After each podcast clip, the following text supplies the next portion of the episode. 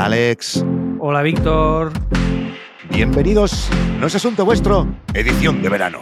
Con preguntas personales e incómodas. Hoy, Alex Martínez Vidal.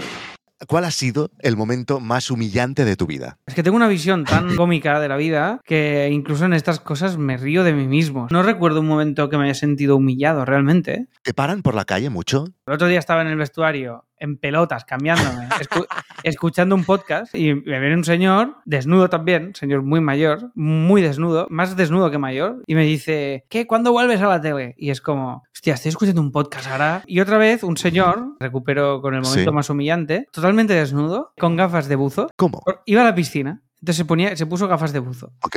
Y entonces la imagen de un tío en pelotas con gafas de buzo. Pero claro, yo estaba sentado en el banco, me quedaba su picha en mi cara.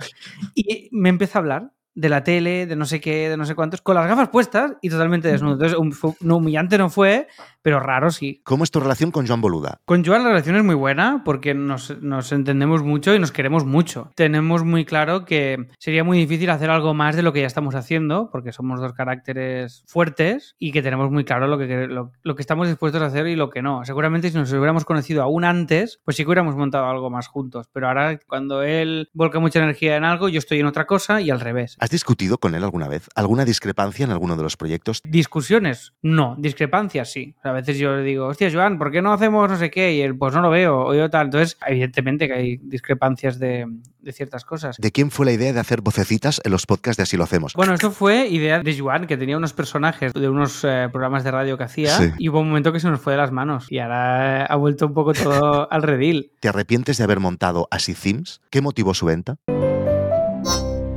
Escucha todo el episodio y el resto de contenidos premium dándote de alta en nosasuntovuestro.com.